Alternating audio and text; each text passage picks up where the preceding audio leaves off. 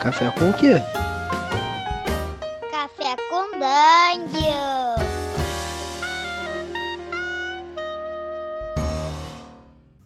Bom dia, amigos do Regra da Casa.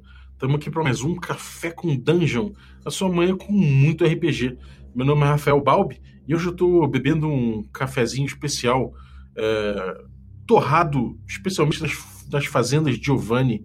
A gente vai falar de V5, Vampiro Quinta Edição. A gente vai falar a parte 2 aí do primeiro podcast que a gente já fez, de novo com a, com a Ari, que vai trazer o, agora uma, umas mudanças específicas dos clãs, né? E, bom, para falar sobre isso, tá aqui o Tertulione. Fala, Tertulione, bom dia. Bom dia, galera. Tô aqui bebendo uma xícara de sangue bem geladinho, coisa, coisa fina. Maravilha. E estamos também com a Ari, obviamente, que já não sei aqui. Fala, Ari. Ari, bem-vindo. Valeu. Bom dia, plebeus. Estou aqui tomando mais um pouquinho do meu sangue de virgens. Radical. Bem conhecido como sangue de incels. Incels, caralho. Isso é um bom hunting ground, cara. Deve ser facinho, cara. Deve ser facinho. É, então, cara, o que, que mudou aí nos clãs do vampiro? Acho que a galera já deve estar familiarizada com os clãs da, das edições anteriores, né? Que, na teoria, não mudaram os, os clãs em si, né? Não teve nenhuma grande entrada ou saída de, de clãs, mas, mas eles em si mudaram bastante, né? É, eles mudaram. Mudaram algumas coisas consideráveis é que você tem. Quando você for pensar no que, que mudou nos clãs, você tem que pensar nesse aqui. O que, que mudou é, com relação à visão deles de. A visão deles de mundo e seitas. É, o que, que mudou na forma como eles usam as disciplinas.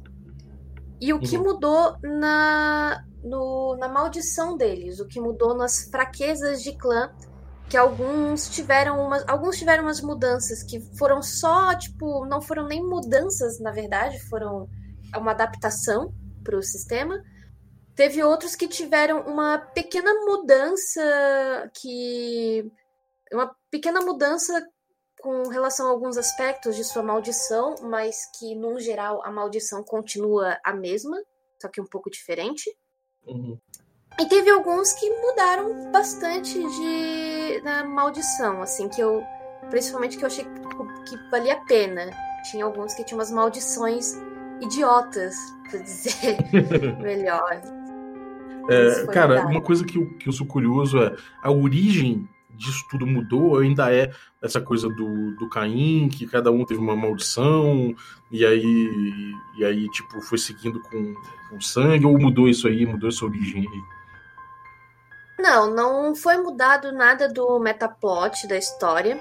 É, continua a mesma coisa com relação Só mecânicas, isso. né? As mecânicas mudaram, é isso?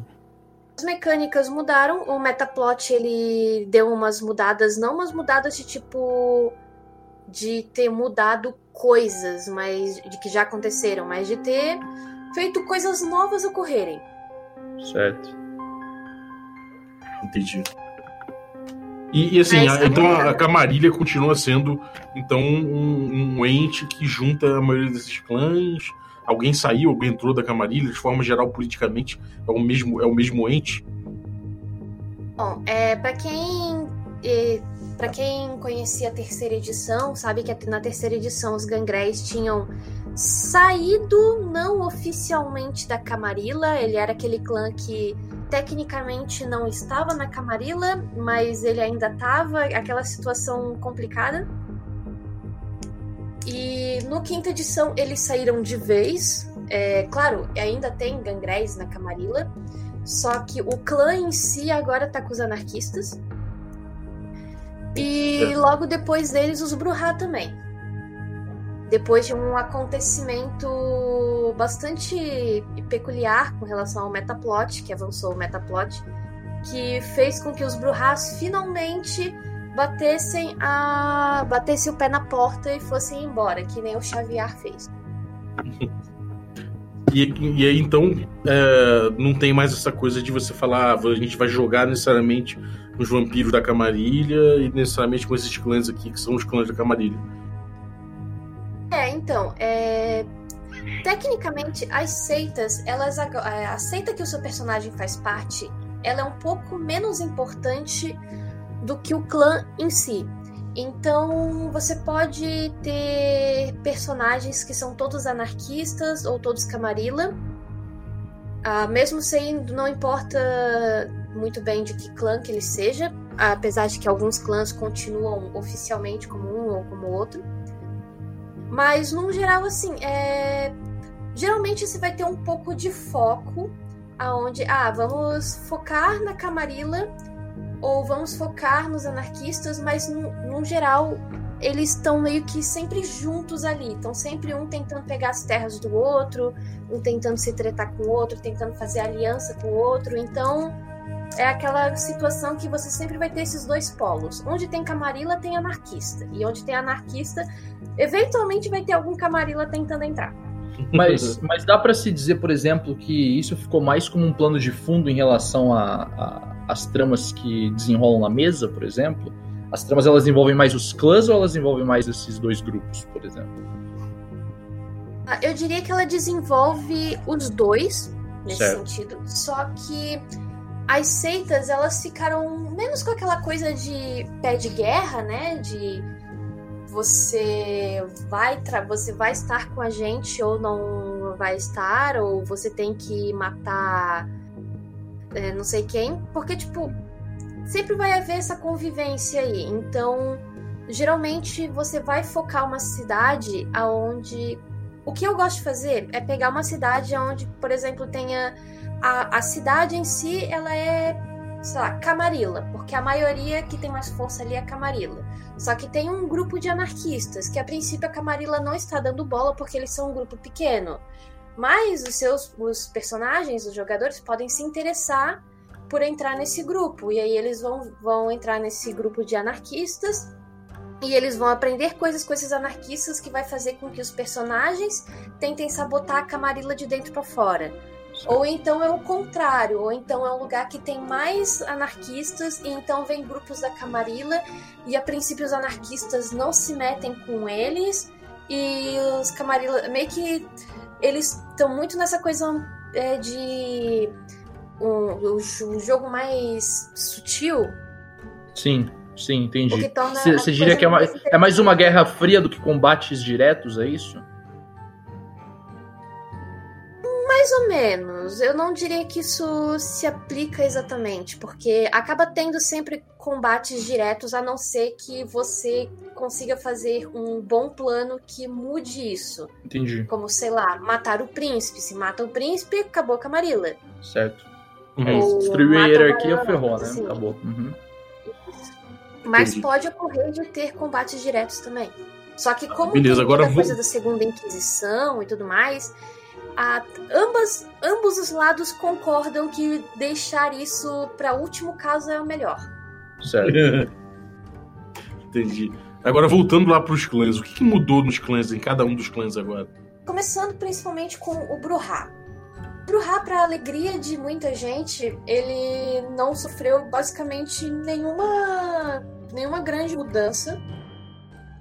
Além do fato de que eles saíram de vez da Camarilla. Agora eles estão em grande quantidade com os anarquistas como já era antes, mas agora o clã como um polo mesmo. As disciplinas deles uhum. continuam as mesmas, ah, e no caso, o defeito de clã deles é ainda relacionado àquela dificuldade de resistir ao frenesi.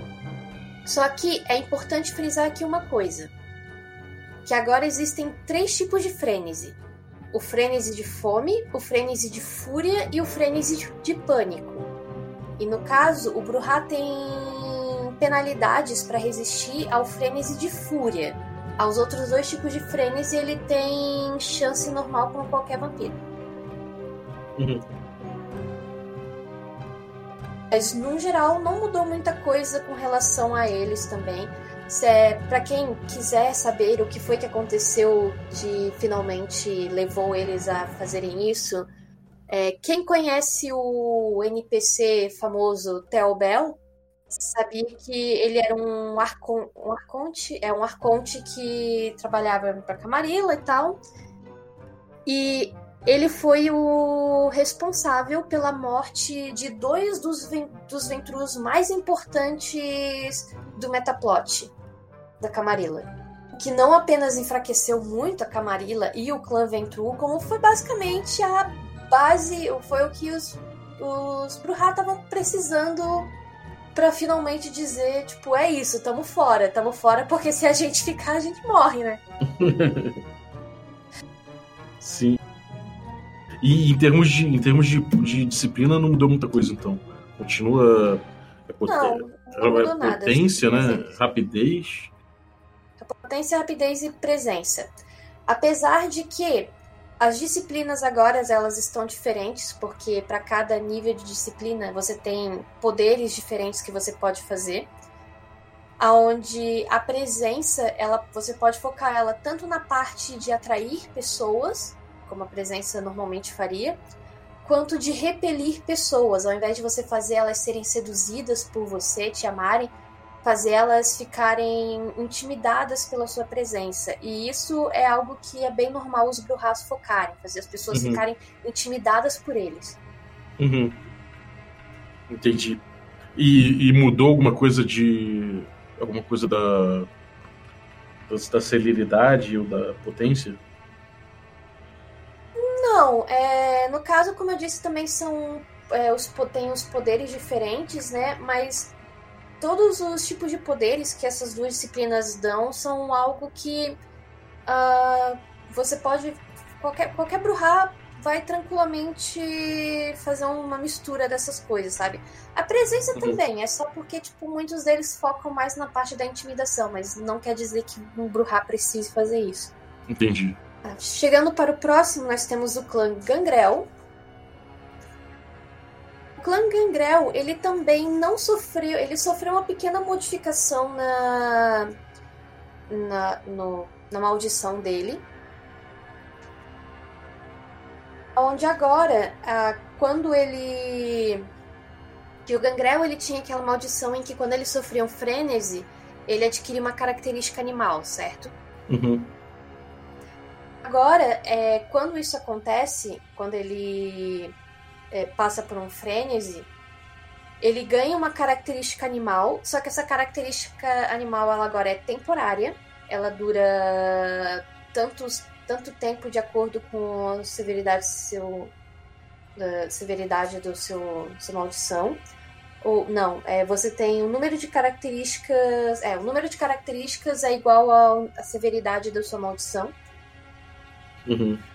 Essas características animais, elas não precisam ser necessariamente uma aparência, como orelhas peludas ou olhos felinos ou coisa assim. Ela pode ser também uma degeneração mental ou uma atitude animalesca que você não consegue evitar. Uhum. Então você pode passar por um frênese, como um gangrel, e você sair desse frênese e parecer o corpo todo normal só que você tá, sei lá, é, cheirando a bunda do outro, coisa assim. não, mentira. Não, talvez não.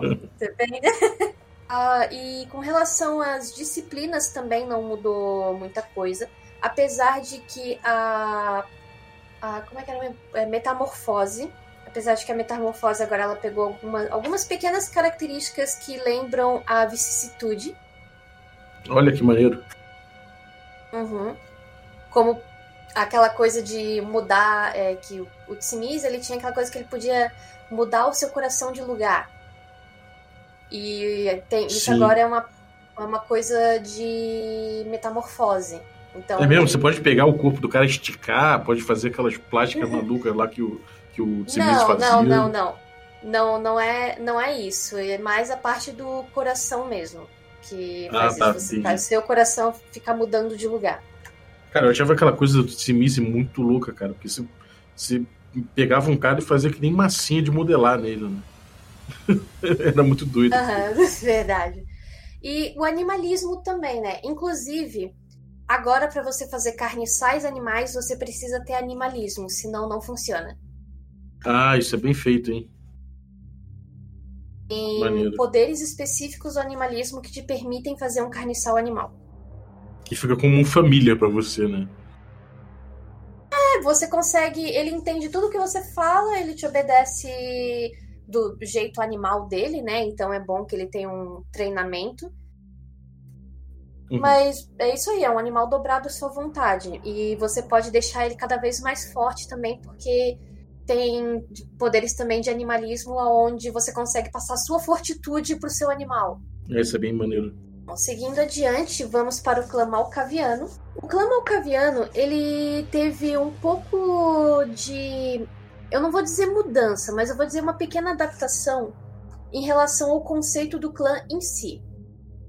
Porque no V5, os Malcavianos, eles acabam ficando como um clã que, devido às suas habilidades muito boas é, em relação a ultrapassar os sentidos da mente e os sentidos os sentidos sensoriais e poderem ser como oráculos, espíritas, essas coisas assim, eles acabam sofrendo com as consequências disso com a sua degeneração mental, né? Então é como é, ele aqui ele ficou um pouco mais sensibilizado é, tentou tirar, eles tentaram tirar um pouco daquela coisa do malcaviano, o malcaviano fish, como é chamado na gringa, né? O malcaviano bizarro, loucão.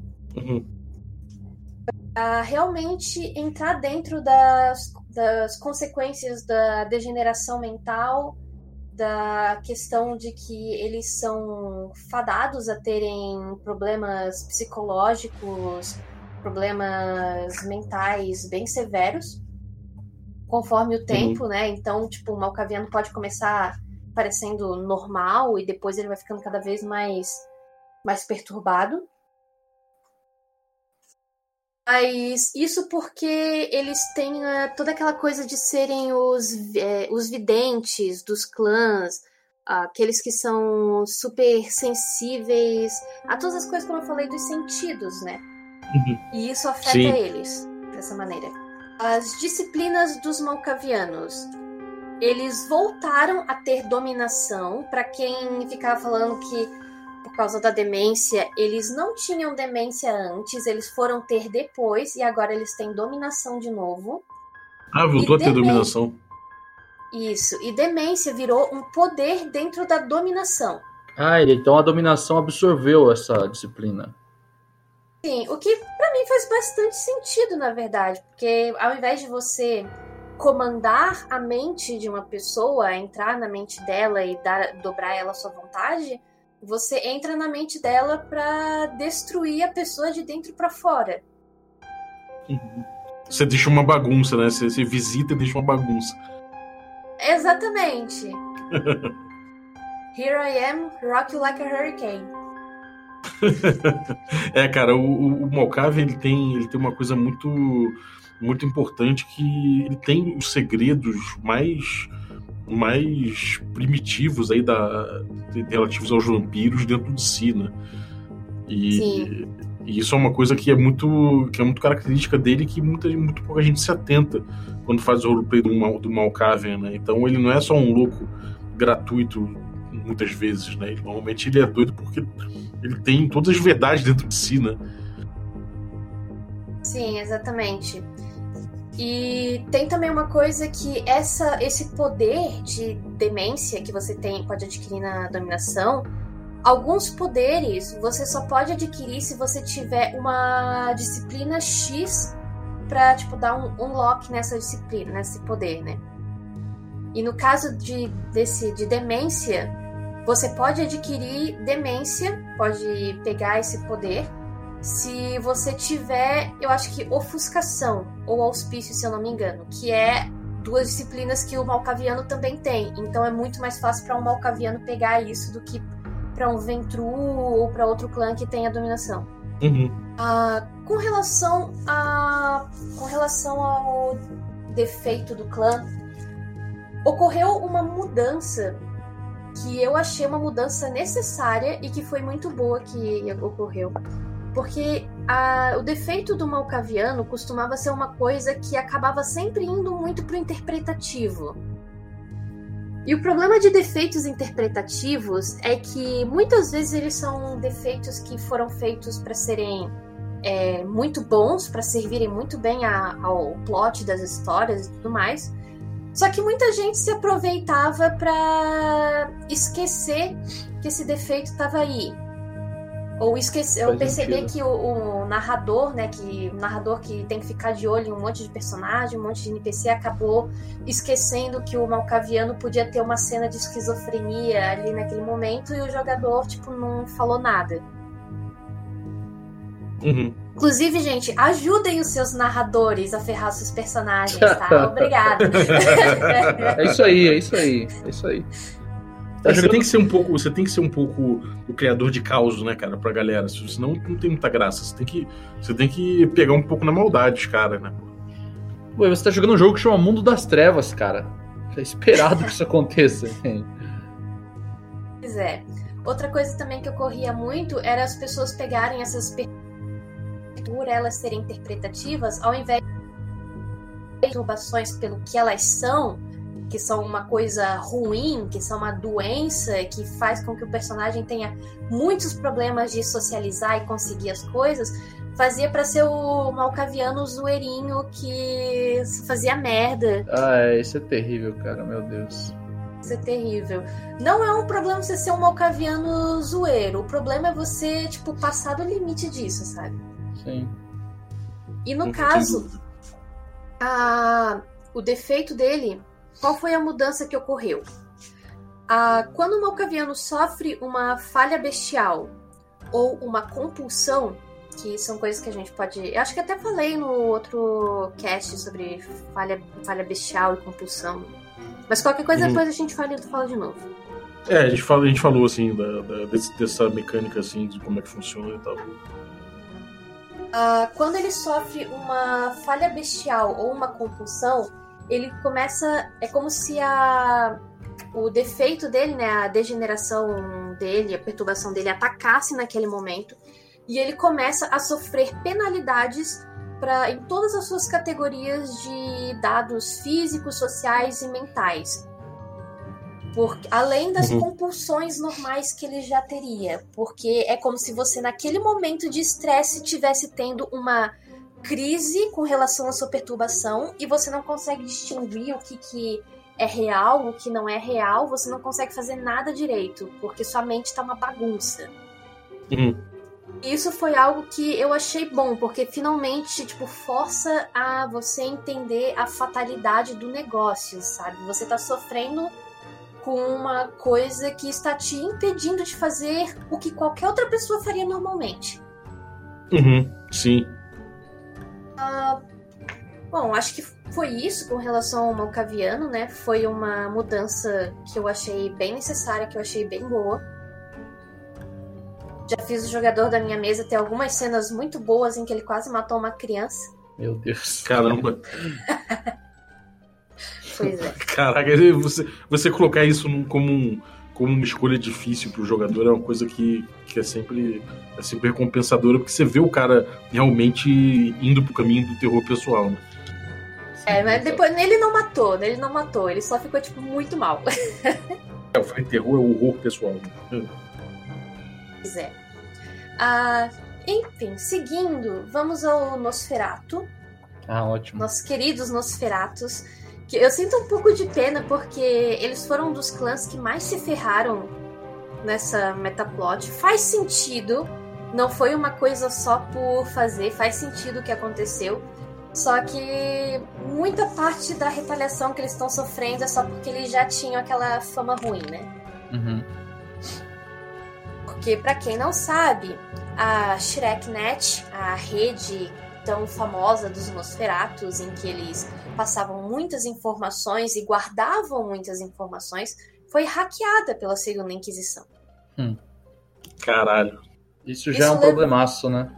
é um baita de um problemaço, porque foi pego um monte de informações super importantes é, sobre sobre cainitas em geral, sobre quem e quem não é cainita na cidade. Foi tipo a Wikileaks, né? refúgio, exatamente. Foi tipo um monte de lugar foi queimado e destruído, e um monte de gente morreu por causa disso. E eles, como o clã em geral, sofrendo uma certa retaliação em vários lugares por causa disso. Porra, sacanagem, cara, cara, fudendo com o meu clã, pô. Mas, pô, se, se, se, esse clã é o meu clã mesmo, a galera deixou vários, vários, várias informações truncadas aí, várias informações falsas. Quando, quando a galera abriu o olho, tá cercada. Ah, com, com toda certeza, assim, de. Porque se tem uma coisa que eles são é espertos. Eles já estão trabalhando para dar a volta por cima. Por mais retaliação que eles estejam sofrendo, no final das contas, todos os vampiros sabem que eles precisam de um Nosferatu na cidade. Exatamente. E outra coisa, a rede, a verdadeira Darknet dos, dos, é é? dos Nosferatus é feita de baratas e ratos e morcegos. Todo mundo sabe disso. É isso. Exatamente. Inclusive, por causa disso, muitos Nosferatus estão voltando a usar esses sistemas bem são obscuros, underground de comunicação. Chamados de bio-hard drives. Também conhecido. Exatamente. Uh, as disciplinas deles não mudou muita coisa, não mudou nada, na verdade, continua ofuscação, potência e animalismo. Sendo que agora é, usando bastante o animalismo, né? Principalmente para aqueles nosferatos que trabalham mais com informações. E com relação ao seu defeito. Os Nosferatus, eles agora sofrem da sofrem do defeito que tem no livro, que um defeito que você pode pegar, mas no caso ele já tem automaticamente, que é um defeito de aparência que é um defeito basicamente hediondo, aonde você, claro, você é feio pra caramba, como os Nosferatus são. É normal que Nosferatus recém-criados pareçam, tipo, não necessariamente aqueles, aquelas criaturas horrendas, mas só, tipo, pessoas muito estranhas ou muito doentes ou um pouco deformadas. E com o tempo eles vão ficando cada vez pior. Uhum. Então você pode pegar o seu personagem Cleópatra lindo que foi abraçado porque ele era uma pessoa bonita e que ele vai ser fadado a se ver ficando cada vez mais monstruoso com o tempo. E isso faz com que eles tenham problemas para é, para eles problemas para qualquer basicamente qualquer teste relacionado a sociais, porque além deles terem a aparência feia, eles também têm uma aura grotesca. As pessoas, mesmo que uma pessoa não esteja vendo que aquilo é um nocerato, ela meio que automaticamente se sente compelida a se afastar. Uhum. E isso também faz com que eles tenham uma certa dificuldade agora para usar a máscara das mil faces que eles usavam antes, as disciplinas de ofuscação para fazer parecer que são outras pessoas. Eles ainda conseguem fazer isso e não tem, não tem realmente nada que impeça eles de fazer. Eles só estão preferindo agora se manter fora das vistas mesmo. Uhum. Isso é o que eu tenho falado dos Nosferatos, realmente. Maravilha. Cara, é, é isso. O Nosferatu continua sendo meu time. time Nosferatu. Não tenho nada contra. Para mim é um dos clãs mais necessários. Saborosíssimo. São os melhores aliados que você pode ter. Uma vez que você conquista a confiança de um Nosferatu, o filho da puta vai fazer de tudo por você. Pô, Bob, ainda bem que a gente é amigo, cara. Graças a Deus, velho. mudando para o meu clã, Toreador, as divas. sem, sem, sem, brincadeira, gente. É um dos apelidos deles, divas.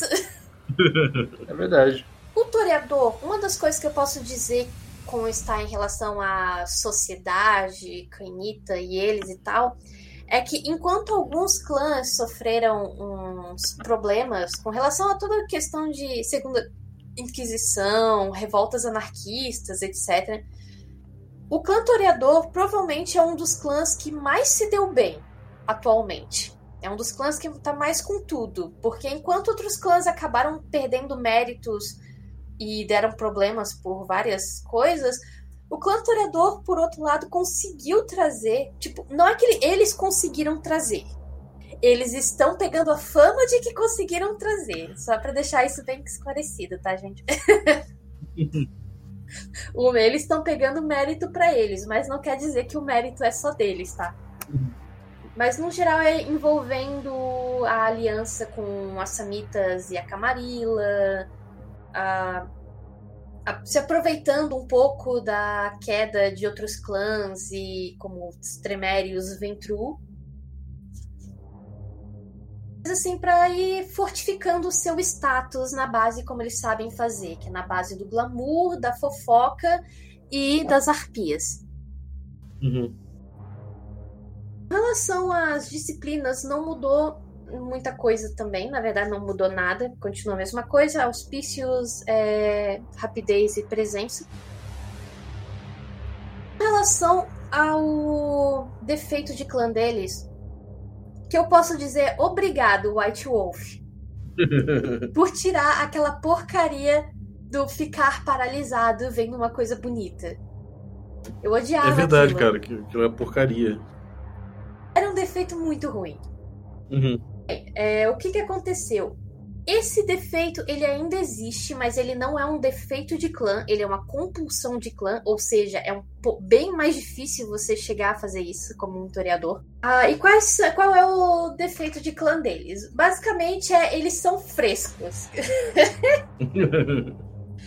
o defeito de clã deles é que agora, quando você cria um toreador, você vai meio que definir qual que é a estética desse toreador, o que que é que agrada ele, o que que faz ele se sentir bem, faz ele se sentir foda, no que que ele gosta de estar rodeado, toda aquela coisa de que eles se rodeiam a beleza e aquilo que eles gostam e a estética, prazeres, a estética que eles buscam, né? A estética que eles buscam, toda essa coisa tipo bem reforçada. Porque Isso é maneiro, porque, porque não quer dizer necessariamente que eles, que, que eles queiram ficar em ambientes renascentistas, com obras renascentistas e não sei o que. Pode ser que o, que o fixo do cara seja, sei lá, ficar num, num, num pub meio CBGB, com umas bandas bizarras tocando, porque aquilo ali para ele é o que é o fixo dele, né? Exatamente, ou pode ser que ele goste de um gore, sabe? Uhum. Sim. Caramba, tô me surpreendendo nesse episódio, cara. Nem parece a área que gravou o negócio de Blue Rose com a gente. Ai, gente, é que você sempre tem que ter os dois lados de uma mesma moeda. Né? é, uma coisa que eu fico pensando aqui é de toreador, por exemplo, é que eu tinha um toreador numa campanha que o, o que ele gostava, o que ele achava bonito, ele era, era tipo essa galera, os, os, humanos se fudendo por conta do mercado financeiro.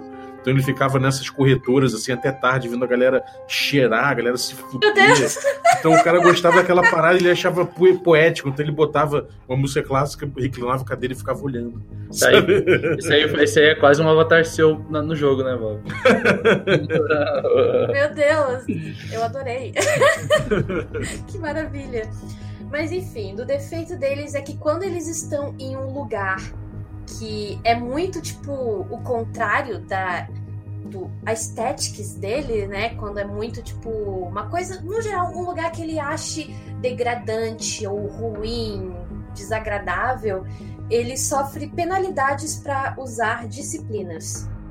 No caso, também sofre um outro negócio, que se você ficar em um lugar ou ver alguém que tem aquela estética que você busca, que é perfeita, mas isso é tipo extremo, tá, gente? Não é você colocar o toreador em qualquer museu de arte que isso vai acontecer. É tipo a cena que você preparou para isso acontecer.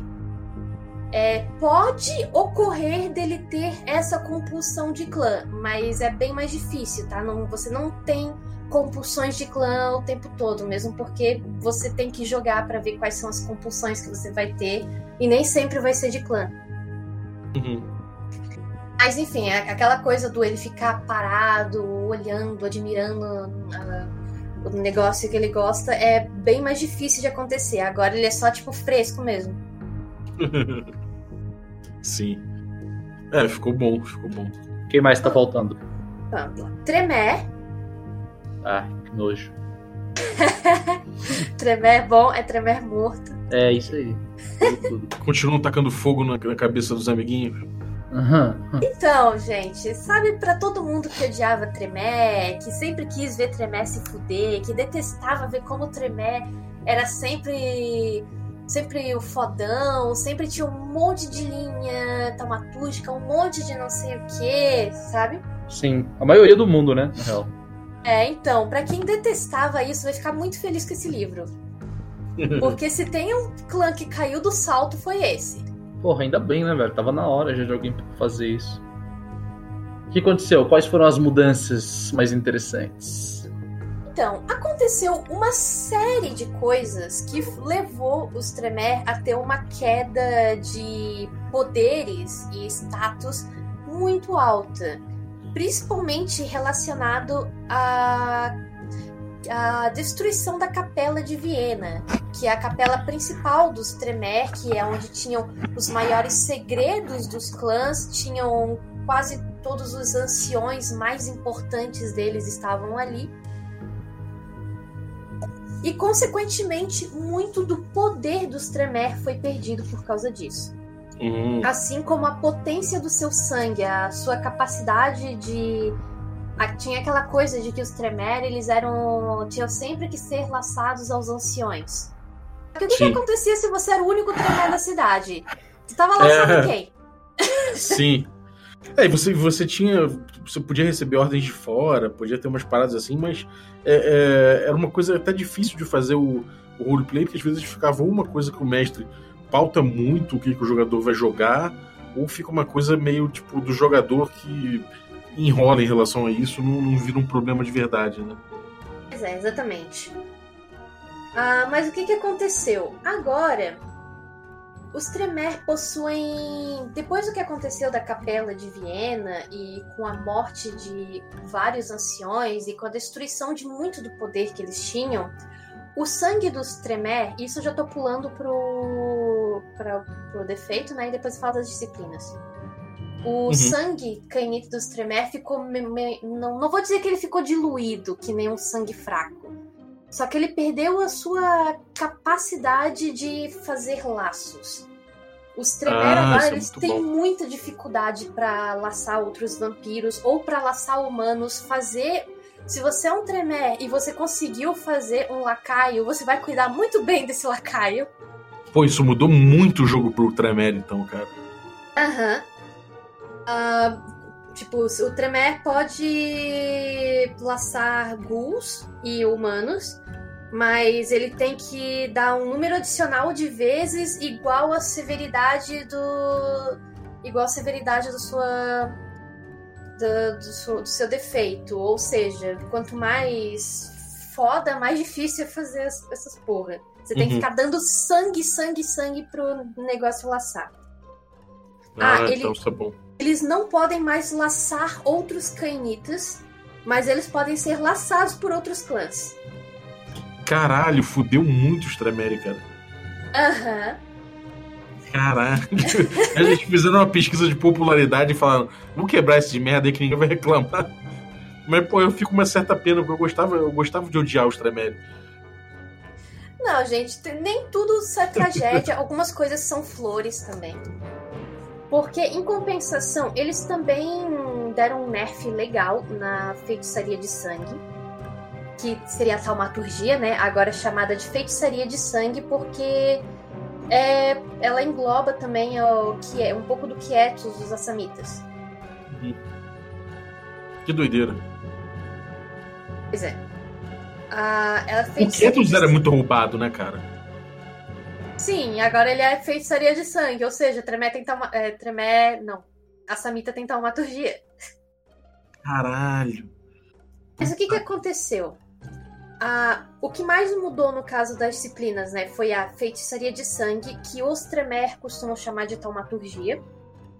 Aonde os poderes dela basicamente foram focados só na linha do sangue, ou seja, todos os efeitos que eles têm eram os efeitos. Alguns efeitos da linha do sangue, outros do quietos, como aquele de envenenar o sangue, coisa assim. Só que, apesar de que a feitiçaria do sangue em si, ela não é que ela tá fraca, tá, gente? Ela tá bem boa, só que não tem mais aquele número enorme de linhas que tem. Agora é só do sangue. Uhum.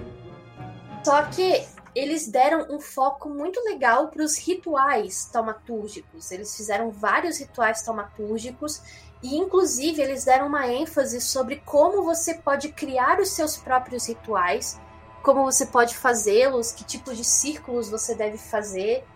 Então ele tá dando muito foco para que um Tremé, ao invés dele ficar só focando em conseguir linhas taumatúrgicas, conseguir cada vez mais é, poderes de taumaturgia, ao invés dele fazer isso, ele faça suas, seus próprios rituais que só ele conhece, só ele sabe usar e são funcionais para a cotéria dele, para as coisas que ele quer fazer. Uhum. Isso foi algo que eu gostei bastante, porque eu achei que tirou aquela coisa do vampiro mago, o vampiro bola de fogo, e entrou muito na coisa realmente da magia da magia personalizada, sabe, que eles fazem Uhum. com uma coisa bem mais tipo é, que é só deles, sabe? Uhum. Foi algo que eu curti bastante. Inclusive, um Tremere do meu jogo tá tentando criar rituais pra ele. Ah, isso é bem maneiro mesmo, cara. Bem, vamos então para o próximo clã, os Ventru. Os Ventru, eles acabaram sofrendo um pouco de queda também, porque muitos estão botando eles como parte dos re- responsáveis pelo que aconteceu com, com relação à Segunda Inquisição e governos humanos procurando por vampiros e tudo mais. Motivo disso, porque as pessoas acusam, porque os vampiros, né, na casa, acusam os os Ventru de ficar metendo muito bedelho em agências humanas e dentro do governo humano para tentar ficar tramando contra outros clãs, contra outras seitas e tudo mais, ficar envolvendo humanos na, na coisa. Uhum. E eles não estão errados. Sim. É que é claro que os Ventrus, eles usam de, sua, de seu status e importância para fazer com que isso seja não seja, seja sabe, amenizado. Calma, não é assim também, cara. Eles são tipo aquele político corrupto que você desco- todo mundo descobriu que é corrupto, mas ele continua tentando é, se manter. Ele continua usando os, os status que ele tem pra, mesmo todo mundo sabendo que ele é corrupto, ele não ser preso. Uhum. Indo um pouco aqui, disciplinas. Não mudou nada, disciplinas deles. Ah, e o defeito do clã. O defeito do clã ele continuou o mesmo, tá? De você só poder se alimentar de um tipo específico de presa. Você pode fazer jogadas para conseguir sentir qual é o tipo de presa específica, se for algo muito não óbvio. E ele só foi adaptado para ele só foi adaptado para o sistema, mas o defeito continuou o mesmo e não tinha por que mudar também. Eu achava um defeito bom até. Uhum. Sim. Aqui eu tô no livro básico, tá, gente? Então vamos para Sim. os Kaitifes. Os Kaitifes são um clã, não um clã que entra, porque tem tanto Kaitife agora que você pode ter ele no básico. Caetife é o que não, não, não tem uma, gene- uma genealogia especificada, né? É, O Kaitife, na verdade, tipo, tem tipos diferentes de Kaitife. Tem Kaitife que é porque ele veio de um clã, mas por alguma razão ele foi negado pelo clã dele, ele foi ostracizado, exilado do clã, então ele virou um sem clã. E tem o Kaitife que é o bug no sistema, que ele foi transformado, só que ele não adquiriu, só que ele não adquiriu os defeitos, as maldições do clã Uhum. e nem as características principais do clã. No caso, o livro fala sobre o primeiro exemplo que eu dei, né? Mas ele foca mais nesse Kaitife que é o amaldiçoado sem maldição. Os Kaitifes, eles não têm uma quanti... um... não têm disciplinas fixas, você pode fazer as disciplinas do jeito que você quiser. Só que na criação de personagem você tem que já dizer quais são as três disciplinas do seu Kaitife que você escolher. Com relação a defeito do Kaitif, como ele não sofre nenhum. Como ele não tem um laço sanguíneo que leva ele a um antediluviano e que faz com que ele sofra uma maldição, o defeito dele é justamente o fato de que as pessoas suspeitam dele. Ninguém confia nos Kaitifes e eles sempre vão ter dificuldades de lidar com outros vampiros eles dificilmente vão conseguir subir muito de status e serem relevantes. Coisa uhum. assim, é tipo, é um, é um, o defeito dele é não ter defeito. É um estigma, né? É é? é? É um estigma, né? E pensando que a Camarilha realmente não, não tá lá andando bem das pernas, essas coisas assim, não, não faz tanta diferença, né? Pois é, tipo, é, é isso. Esse é o defeito deles. Ninguém confia neles porque eles não, não, não se fodem que nem os outros. Uhum. Maneiro. E tem os sangue fracos também. Agora, o sangue fraco também tem tanta quantidade que você encontra eles sempre por aí. Eles são conhecidos também como os Duskborn, ou Nascidos do Crepúsculo, se você quiser dizer, porque o símbolo deles é uma meia-lua, eu acho. Uhum. São marcados. Eles também são carinhosamente chamados de abortos. Nossa. Coisa. Uhum. Qual é, qual é a diferença do sangue fraco pro Kaitif? O Kaitif, ele é um bug no sistema, ele é um vampiro normal, de geração normal, só que por algum problema, seja por ostracismo, ou seja por simplesmente alguma falha que deu no abraço, ele não adquiriu as características de um clã. Ele é um vampiro genérico. Uhum. Ou seja, ele foi um acidente na maioria dos casos. O sangue fraco, ele não costuma ser um acidente, porque o que acontece é que ele é um vampiro de geração tão alta que ele é basicamente um vampiro meio humano. Eles não, eles não pegam fogo automaticamente quando expostos ao sol. Eles são bem fracos, né? Então, cara, eu vou dizer que eles têm algumas coisas que tornam eles consideravelmente fracos, mas no geral eles até que são bem roubadinhos. Ah, é? Aham. Uhum. O fato de você não ser fudido tanto pela luz do sol já é um, já é um poder do caralho, né? Perante os outros vampiros. Eles, são... eles tem, eles não entram em frênese, eles não têm a mesma dificuldade de estar entre humanos, então eles podem se esconder como ninguém consegue se esconder. Segundo a Inquisição tá caçando vampiro, ah, o cara tá no sol, é óbvio que ele não é um vampiro. Caralho, pode crer.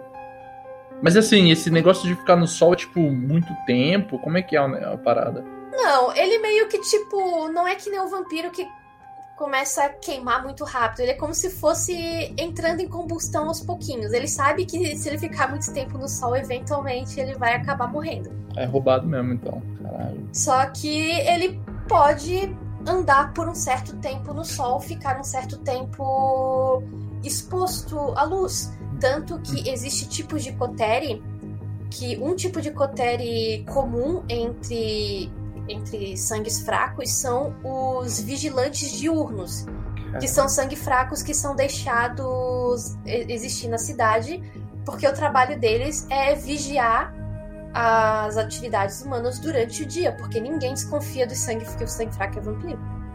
Entendi. Uhum. Mas eles podem fazer parte dos grupos sociais vampíricos, né? Ou não? É. Eles podem viver. Uhum. Geralmente é isso que eles podem esperar. Uhum. Em muitos lugares eles são só caçados e mortos e tal. Geralmente eles só são aceitos ou em cidades anarquistas ou em camarilas que sabe que eles podem ser úteis. Entendi. É, faz muito então, sentido ele, ele aderir. É, faz muito sentido eles, eles aderirem a, aos anarquistas, né, cara? Sim, total. Uhum. Eles não podem criar laços de sangue, eles não podem laçar outros, outras pessoas. Ele é considerado sem clã de jeito nenhum. Uh, eles sempre têm potência de sangue zero. Mas eles, normalmente... têm, de, eles têm defeitos? Eles existem, esse é o defeito deles. Caraca. É, é um estigma também, né? Aham, Não, mentira. Existe uma parte de qualidades e defeitos e existe uma parte de qualidades e defeitos só pra sangue fracos, Caraca. que daí você pode fazer com que o seu sangue fraco seja tão intolerante ao sol quanto qualquer vampiro, ou você pode fazer com que ele seja, ou que, que ele possa tipo é, eles podem eles podem geralmente comer e aguentar comida mais tempo do que vampiros. Você pode fazer com que ele seja é, fértil ou não, ser capaz de criar outros sangue fracos. Normalmente eles não são, mas alguns são. Ah, eles eles se fodem, tipo, eles pegam. Quando você ataca um vampiro, você normalmente, se não for fogo ou alguma coisa especialmente projetada pra machucar um vampiro, vai ser um dano superficial. Se não, vai ser dano agravado. Uhum. Os sangue fracos, por outro lado, eles adquirem sangue. Eles adquirem sangue, não. Eles adquirem dano agravado como mortais normais, ou seja, facas, é, armas, pistolas, coisas assim. Só que eles se recuperam na mesma medida que um vampiro, ou seja, eles apanham mais, mas recuperam melhor. Uhum. Ah, eles sempre parecem, tipo, tem aquele negócio que o vampiro ele tem que gastar o sangue pra parecer que ele tá curado, vivo, coisa assim. Eles sempre estão assim, eles sempre parecem meio vivo. Eles, tira- eles levam apenas um nível superficial de dano em sol direto por turno. Ou seja, tipo, é uma, é uma queimadinha de quem não botou protetor solar. E eles não têm disciplinas deles. Eles têm um outro negócio que é chamado de alquimia sangue fraco, que é uma qualidade que você pode comprar, não é todo sangue fraco que pode fazer alquimia. E eles têm uma Certo. habilidade aonde quando eles tomam o sangue de uma pessoa, de acordo com essa ressonância de sangue, eles conseguem performar temporariamente o nível 1 de uma disciplina. Então, tipo, eles meio que ficam trocando sempre de habilidade de disciplina. Uhum. Mas eles nunca conseguem passar do 1. Ah, Quer dizer, entendi. eles conseguem, eles conseguem se for uma, uma ressonância muito forte. Eles conseguem chegar ao nível 2, mas não mais do que isso. Uhum. Ah, Tem maneiro a também. alquimia sangue fraco que eles conseguem fazer uns outros efeitos bem loucão. É, é maneiro, cara. É maneiro o sangue fraco. Na real, eu, eu gostaria de jogar com sangue fraco. Eu acho que essa é uma grande pegada nessa nova edição, cara. Eu também gostaria de jogar. Ah, cara, eles ficaram, tipo, muito legais, sabe? É, é bem interessante, bem sofrido também. Eu acho muito legal. E então Uhum. agora tem outros clãs. Que são os que vieram no livro dos anarquistas e o livro da Camarilla. E tem também o La Sombra, que vai vir no Chicago by Night. Mas esse eu vou falar bem pouco dele, porque eu vou esperar o livro sair mesmo pra poder Uhum. falar melhor. Demorou. Não, maravilha. Ô, Tertuliani, qual o teu clã Sim. favorito, cara? A gente já sabe da área, já sabe o meu. Qual o teu? Cara, eu tenho uma tatuagem dos malcavianos, né, cara? Isso Ah, é? Tu dizer- tem? Isso deve dizer alguma coisa. Mas é o Malcaviano doidinho ou é o Mal- Malcaviano serious business? Não, cara, era aquele malcaviano que. Serious business, saca? É Você não isso aí. descobre que ele é Malcaviano até você olhar pra trás e falar, caralho. É, é isso aí, cara. Não é tipo aquele que fica fazendo graça, sabe? Engraçadão, não. Ah, eu, eu gosto do Tu já viu alguém, alguém da família já morreu, amigo. Eu gosto do Malcaviano que foi feito pra sofrer. Ah, esse é Caralho. bom também. Esse é bom, esse é bom. Eu gosto também. Eu levei muitos anos pra fazer uma personagem malcaviana, mas quando eu fiz, eu pensei, essa vai sofrer. Nossa senhora. Masoquista. E sofreu pra caramba. Foi masoquismo total da minha parte. Muito bom. Mas foi muito A bom. gente tem que marcar uma sessão, né, cara? Vamos, vamos marcar uma sessão aí, cara. Bota É. a Ari pra mestrar, que ela parece ser bem sanguinolenta, né? Deve gostar Sim. de matar jogador. Sim. Não, eu, não- eu não gosto de matar jogador porque perde a graça. Você ficar matando o personagem, daí como é que eu vou torturar depois? o jogador, você, você, você não tem mais como jogar com ele, né? Depois, a não ser que você faça um- uns rituais aí. Quer dizer, eu não vou evitar a morte de um personagem se eles pular pra ela. Não, é, eu, eu mesmo, como narradora, tenho os meus limites também. é, sem dúvida. Não, demorou. Pô, obrigado, Ari, novamente. E vai ter que ter episódio 3, obviamente, porque a gente não terminou tudo. Ainda falta bastante coisa pra falar da quinta edição. E tá cada vez, cara, mais maneira. Inclusive, pô, realmente é dando muita vontade de jogar. Assim como ah, eu tenho vontade de jogar o Changeling do World of Darkness, o, a quinta edição tá chamando demais, cara. Muito maneiro. Valeu. E algum recadinho? O que você tem mestrado? O que você tem aprontado aí? Algum. Algum trabalho ah, novo? Vida de trabalho que eu ainda não posso falar porque por contrato. É, eu tava, eu tava só esperando esse aí. Achei que a gente ia levar um furo aqui no episódio de hoje. Furo de, eu furo de reportagem. Não, não, sem furo, eu não posso perder esse contrato. Eu não tenho dinheiro pra pagar de volta. Maneiro. E tá jogando alguma coisa online, alguma coisa que a galera possa ver? Ah, eu tô jogando, eu tô jogando. Vou. tô terminando um, um de Tormenta. Daí Olha. eu vou começar um de DD com a minha Azimar Ladina. Maneiro. Mas isso, isso é live online? Isso é em algum canal? Ou, ou é. Esses são presencial mesmo. Quase todos os que eu narro são presencial ou ah, online. Ah, online eu tô narrando Xanja. Onde? No Casa Velha? Pra um grupo de amigos mesmo. Ah, no ouvinte. Mas qualquer eu... coisa. Qualquer coisa a gente também pode fazer ainda um jogo pro Casa Velha. Maneiro. Não, demorou. Então, obrigado, Ari. Já já tem aí o, o, episódio 3 aí com mais World of Darkness. Maravilha, então. Alguma, algum recadinho, Gustavo? É, só lembrar o pessoal aí que é, acho que é a primeira ou a segunda terça-feira que tem o NBA. Primeira terça-feira do mês. Lá no Bar do Urso, não é isso? Exatamente. Primeira terça-feira do mês, no Bar do Urso no, em Pinheiros, aqui em São Paulo, perto da estação Fradique Coutinho, a partir de mais ou menos 8 e meia, 9 horas da noite. A galera reúne de vários canais, gente que gosta de RPG de forma geral, se reúne lá para beber cerveja e falar muita merda sobre RPG. Então, pô, fica ligado aí que já tá chegando a próxima terça-feira, a primeira terça-feira do mês, e a gente vai divulgar aí nos eventos e, eventualmente, até durante a bebedeira, gravar mais um Regra da Rua aí pra botar no YouTube da galera falando, falando merda sobre RPG. Lembrando que se vocês forem lá no nosso YouTube já tem alguns, e eu não me responsabilizo pelo que eu falei lá. Beleza, é isso, galera. Então acho que até a próxima e um abraço. Abraço. Valeu.